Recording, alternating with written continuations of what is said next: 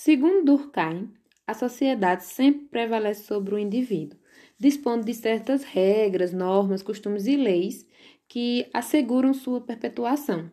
Essas regras e leis são, independem do indivíduo e pairam sobre todos, formando uma consciência coletiva, que são a base da sociedade e que correspondem, nas palavras dele, toda crença e todo comportamento instituído pela coletividade e que a força da sociedade está justamente na herança passada por intermédio da educação às gerações futuras.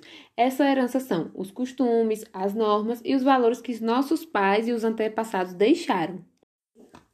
Durkheim considera o processo de socialização um fato social amplo, que dissemina as normas e valores gerais da sociedade, fundamentais para a socialização das crianças.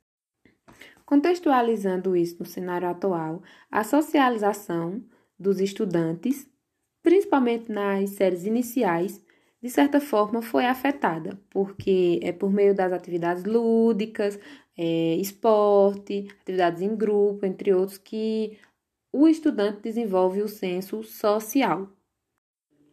Nas palavras de Durkheim, cada sociedade considerada num momento determinado do seu desenvolvimento tem um sistema de educação que se impõe aos indivíduos como uma força geralmente irresistível.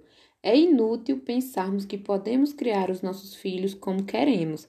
Há costumes com os quais temos que nos conformar. Se os infringirmos, eles vingam-se em nossos filhos.